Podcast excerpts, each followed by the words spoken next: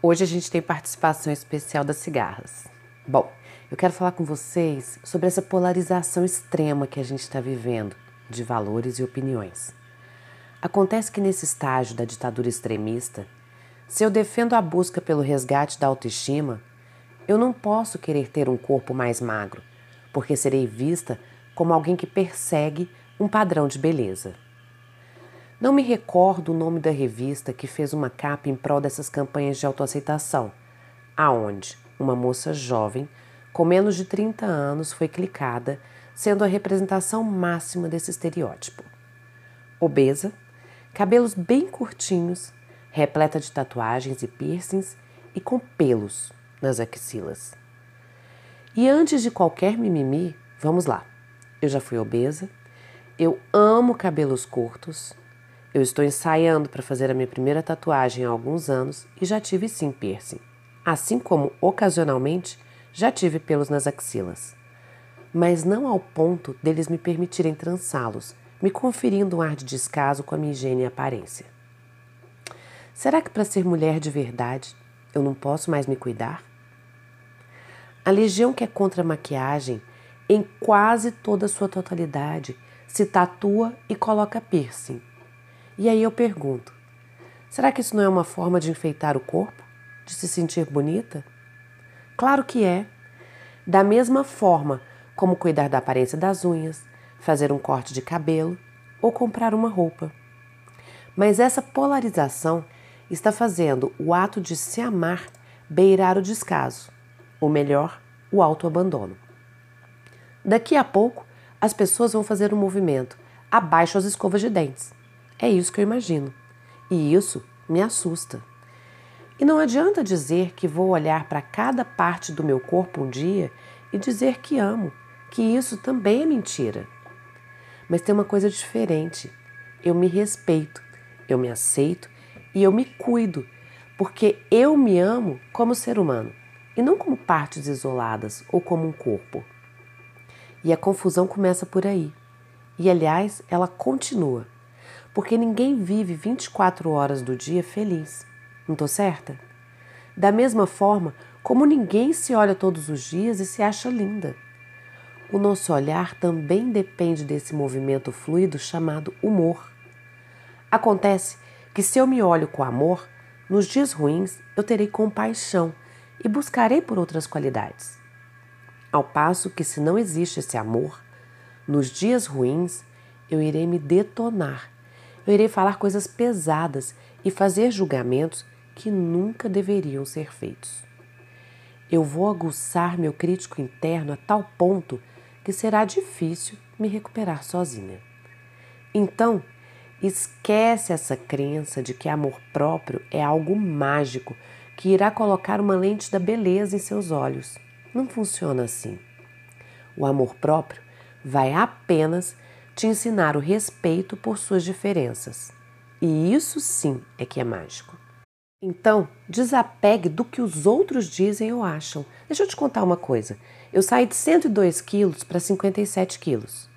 E de repente percebi que esse não era o peso ideal para minha idade mais. E eu não sou Jane Fonda, que aos 80 anos ainda mantém a silhueta dos 20, sem variações de peso. O meu corpo ele foi testado, ele foi esticado e nessa volta, ao se acomodar, os 57 quilos em que cheguei me exigiriam um nível de cuidados que, para minha rotina, não seriam mais interessantes ou não caberiam ali. Afinal, eu teria que transformar quase 50% desse peso em músculos. Mas aí, aí entra outro detalhe. Eu saí de magra para curves. Chique, né? Uma categoria entre magra e plus size, que para mim é uma piada.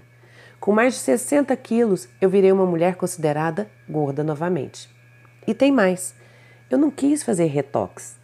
Eu optei por permitir que a pele entre meu umbigo e a região pubiana permanecesse ali, discretamente saltada quando eu sento. Mas não é porque eu sou contra plásticas. Aliás, eu acho lindo observar corpos esculturais.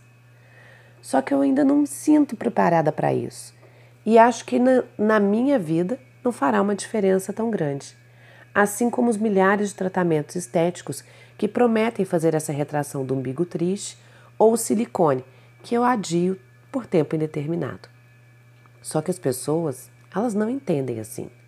Porque ou você vai para uma ponta ou você vai para outra. Elas têm uma necessidade de buscar extremos.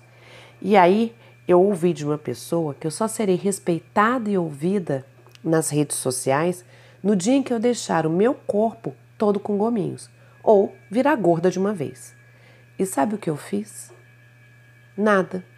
Eu disse para essa pessoa: eu te respeito e te escuto, mesmo que seu corpo não esteja nesse ou naquele padrão. Sabe por quê? Porque eu te acho uma pessoa incrível e os seus talentos, para mim, vão além do que meus olhos veem. Então, se você por acaso se sentir tentada a se auto-sabotar com críticas porque não está conseguindo se enxergar nesse ou naquele grupo, saiba de uma coisa: a beleza da vida está na diversidade. Deus não criou pessoas com um único padrão. Somos negros, brancos, pardos, ocidentais e orientais, tudo misturado numa grande bandeja chamada vida. Você é linda por ser quem é. Independente do que digam, independente se para você uns retoques ali e outro aqui sejam algo importante, porque essa é a sua vida e é você quem define os valores que importam. Haverá dias bons e ruins, independente de como seu corpo esteja. Assim como haverá épocas em que você desejará ligar o botão do pânico e dar um foda-se para tudo, inclusive para essa história de comer direito. E tudo bem, porque quando você se ama de verdade, você se autorresgata. É isso que a gente precisa ter em mente: o resgate. Então, desapegue-se. Desapegue do peso, da ansiedade de ser perfeita, do medo de ser ridícula, do receio de errar, da vergonha de recomeçar, da crença que já passou da hora e de tudo que te aprisiona e vai viver. Eu acredito que será muito mais simples. Com amor, sua coach Roberta Frois.